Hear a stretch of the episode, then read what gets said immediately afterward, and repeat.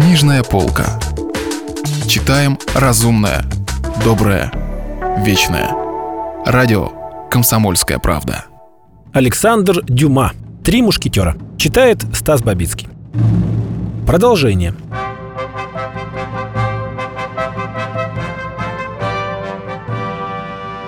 Д'Артаньян поклонился господину де Тревилю, который протянул ему руку.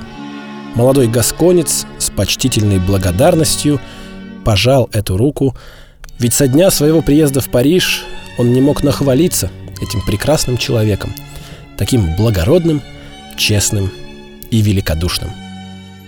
Первый, к кому зашел Д'Артаньян, был Арамис.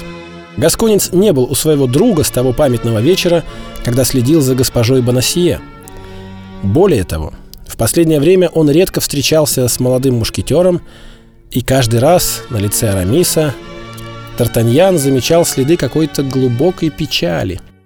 В тот вечер Арамис также еще не ложился и был мрачен и задумчив. Д'Артаньян попытался расспросить друга о причинах его грусти. Арамис сослался на комментарий к 18 главе Блаженного Августина, который ему нужно было написать по латыни – к будущей неделе, что якобы крайне его беспокоило. Беседа друзей длилась уже несколько минут, как вдруг появился один из слуг господина де Тревиля и передал Арамису запечатанный пакет. «Что это?» — спросил мушкетер. «Разрешение на отпуск, о котором вы, сударь, изволили просить», — ответил слуга. «Но я вовсе не просил об отпуске», — воскликнул Арамис. «Молчите и берите!» — шепнул ему Д'Артаньян. «И вот вам, друг мой, полпистоля за труды», — добавил он, обращаясь к слуге. Поклонившись до земли, слуга удалился. «Что это значит, Д'Артаньян?» — спросил Арамис. «Соберите все, что вам может понадобиться для двухнедельного путешествия, и следуйте за мной. Но я сейчас не могу оставить Париж, не узнав...» Арамис умолк — «Что с ней сталось, не так ли?» Продолжал за него Д'Артаньян. «С кем?» — спросил Арамис. «С женщиной, которая была здесь. С женщиной, у которой вышитый платок». «Кто вам сказал, что здесь была женщина?» — спросил Арамис, побледнев как смерть. «Я видел ее», — ответил Д'Артаньян. «И знаете, кто она?» «Ну, во всяком случае, догадываюсь». «Послушайте», — сказал Арамис, — Д'Артаньян, раз вы знаете так много разных вещей, то неизвестно ли вам, что сталось с этой женщиной? Я полагаю, что она вернулась в Тур. В Тур? Да, возможно, вы ее знаете. Но как же она вернулась в Тур, ни слова не сказав мне? Она опасалась ареста. Но почему она мне не написала? Боялась навлечь на вас беду? Д'Артаньян, вы возвращаете меня к жизни —— воскликнул Арамис. «Я думал, что меня презирают, обманывают. Я не мог предположить, что она рискует своей свободой ради меня. Но какая причина могла заставить ее вернуться в Париж?» «О, та самая причина, по которой мы сегодня уезжаем в Англию». «И какая же эта причина?» — спросил Арамис. «Когда-нибудь, Арамис, она станет вам известна», а пока я воздержусь от лишних слов, пометуя о племяннице богослова. Арамис улыбнулся, вспомнив сказку, рассказанную когда-то друзьям. «Итак, идем», — сказал Арамис, беря шпагу, плащ и засунув за пояс свои три пистолета.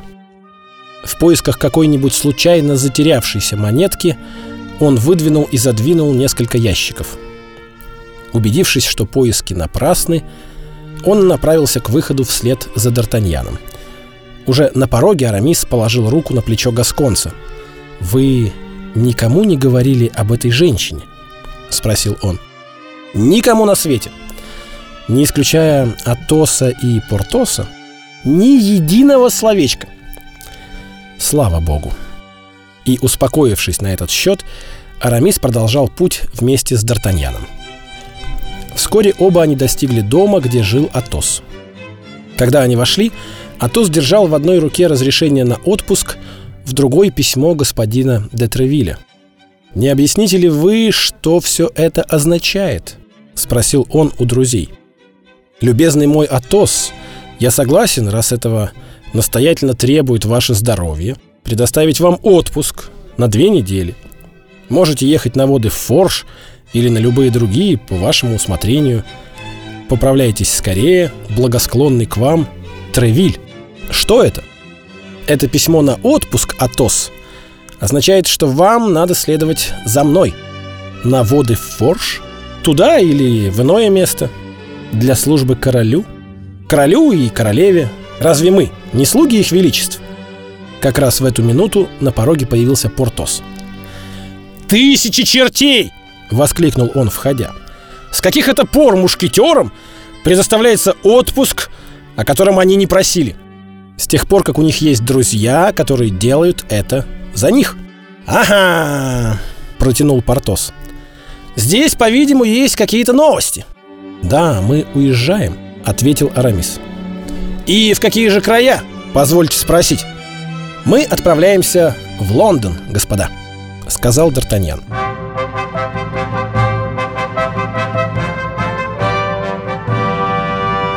Продолжение романа слушайте завтра. Если вы пропустили главу любимого произведения или хотите послушать книгу целиком, добро пожаловать к нам на сайт kp.ru слэш радио раздел «Книжная полка». Книжная полка. Читаем разумное, доброе, вечное.